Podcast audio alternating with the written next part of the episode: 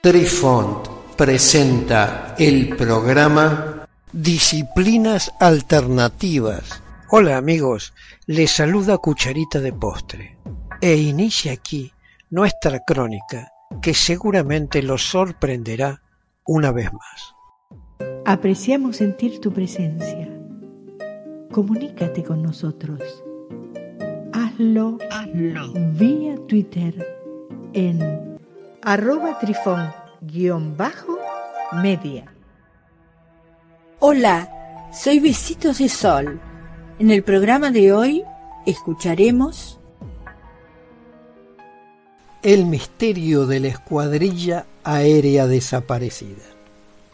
Nuestra crónica se inicia en diciembre del año 1945, fecha en la cual se produjo un acontecimiento fantástico. El vuelo 19 fue la designación de un grupo de cinco bombarderos torpederos Grumman TBM Avenger que desaparecieron en el Triángulo de las Bermudas el 5 de diciembre de 1945. Los sucesos ocurrieron durante un vuelo de entrenamiento de navegación sobre el Triángulo de las Bermudas, programado por la Armada de los Estados Unidos con salida desde la Estación Aérea Naval de Fort Lauderdale, Florida. Los 14 aviadores que tripulaban las naves se perdieron junto a sus aviones al igual que los 13 miembros de la tripulación de un bote volador Martin PBM Mariner, que posteriormente se lanzó desde la estación aérea naval de Banana River para buscar al vuelo 19 desaparecido. Cuando se encontraban frente a las costas de Florida, a media tarde, en un vuelo de rutina que debía conducirlos 250 kilómetros al este y 60 kilómetros al norte, se produjo repentinamente el hecho antes de que regresaran a sus bases. El líder del vuelo era el teniente de la Armada de los Estados Unidos, Charles Carroll Taylor, quien tenía aproximadamente 2.500 horas de vuelo, principalmente en aeronaves de este tipo. Los pilotos que tenían de 6 a 13 años de práctica, con un total de 360 horas de vuelo en aviones Avengers, fueron incapaces de dar su posición, ni siquiera aproximadamente, ni saber de qué lado estaba el oeste o hacia dónde se dirigía. Todo fue anormal y extraño, y hasta el mismo océano no parecía el de costumbre.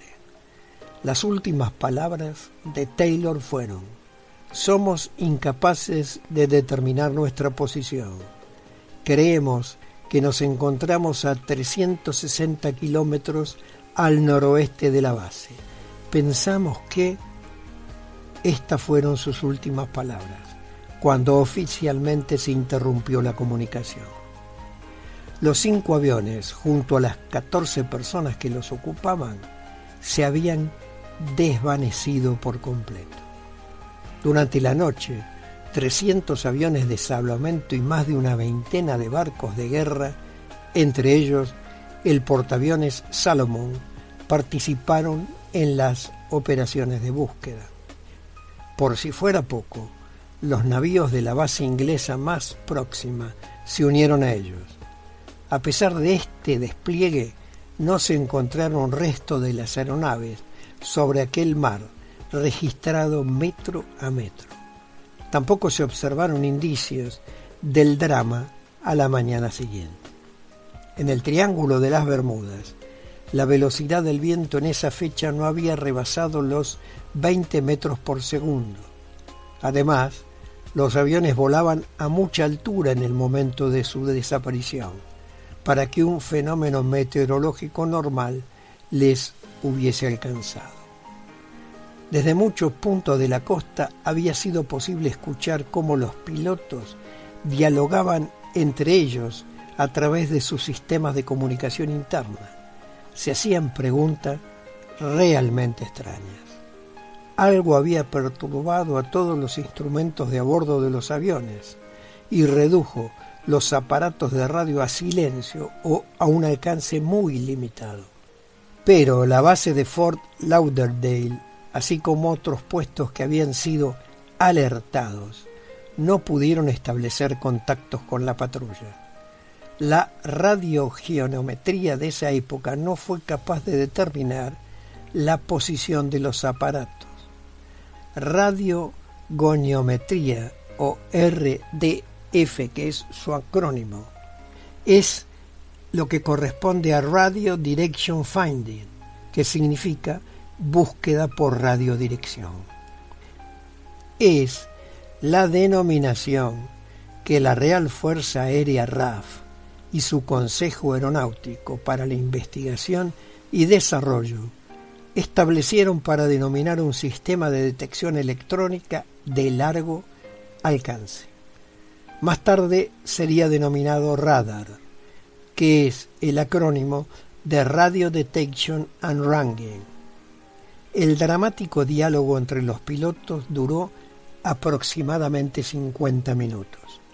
Algunos de estos relatos parciales son un miembro de la tripulación no identificado le preguntó al capitán E.J. Powers, piloto del avión FT-36, su lectura de la brújula, y éste respondió, no sé dónde estamos, debemos habernos perdido después de este último turno. Apareció un tripulante hablando identificado como FT-28, que era Taylor, respondiendo una pregunta que le hace otro aviador. FT-28, ¿cuál es tu problema? A lo que respondió, mis dos brújulas están apagadas y estoy tratando de encontrar Fort Lauderdale en Florida. Estoy seguro de que estoy en los Cayos, pero no sé qué tan abajo y no sé cómo llegar a Fort Lauderdale. A su vez, el hidroavión que fue a buscarlos desapareció 25 minutos más tarde.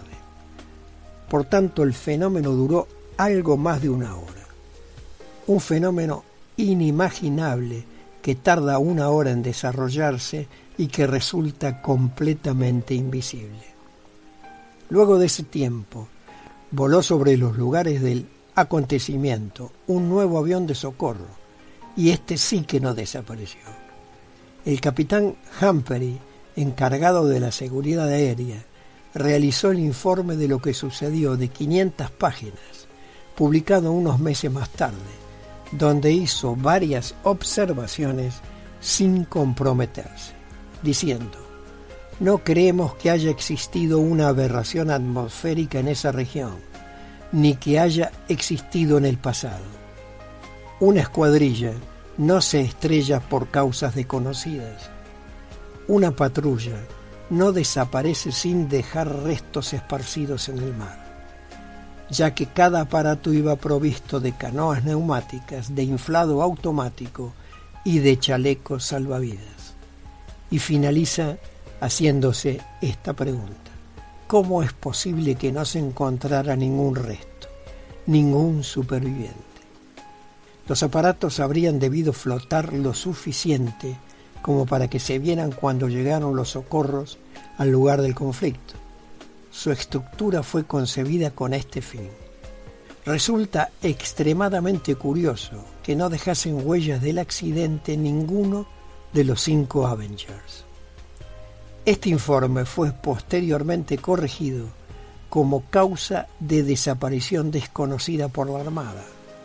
Esto ocurrió después de que la madre de Taylor sostuviera que la Armada estaba culpando injustamente a su hijo por la pérdida de cinco aviones y catorce hombres, cuando la Armada no tenía ni los cuerpos ni los aviones para exhibir como evidencia.